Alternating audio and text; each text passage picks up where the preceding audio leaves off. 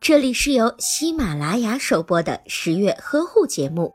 十月呵护帮助孕妈妈们摆脱孕期中的各种烦恼。红枣含有丰富的营养物质和多种微量元素，但是准妈妈吃红枣也是有注意事项的。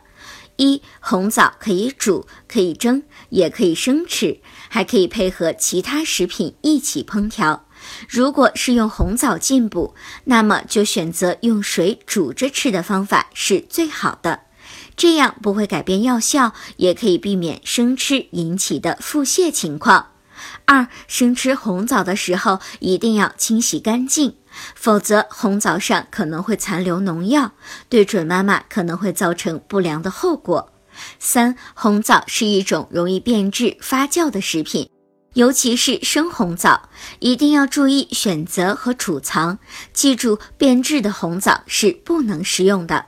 四、红枣可以经常食用，但是切记不可过量，否则会有损消化功能，并且会引起便秘等病症。第五，红枣的糖分较多，尤其是制成零食的红枣。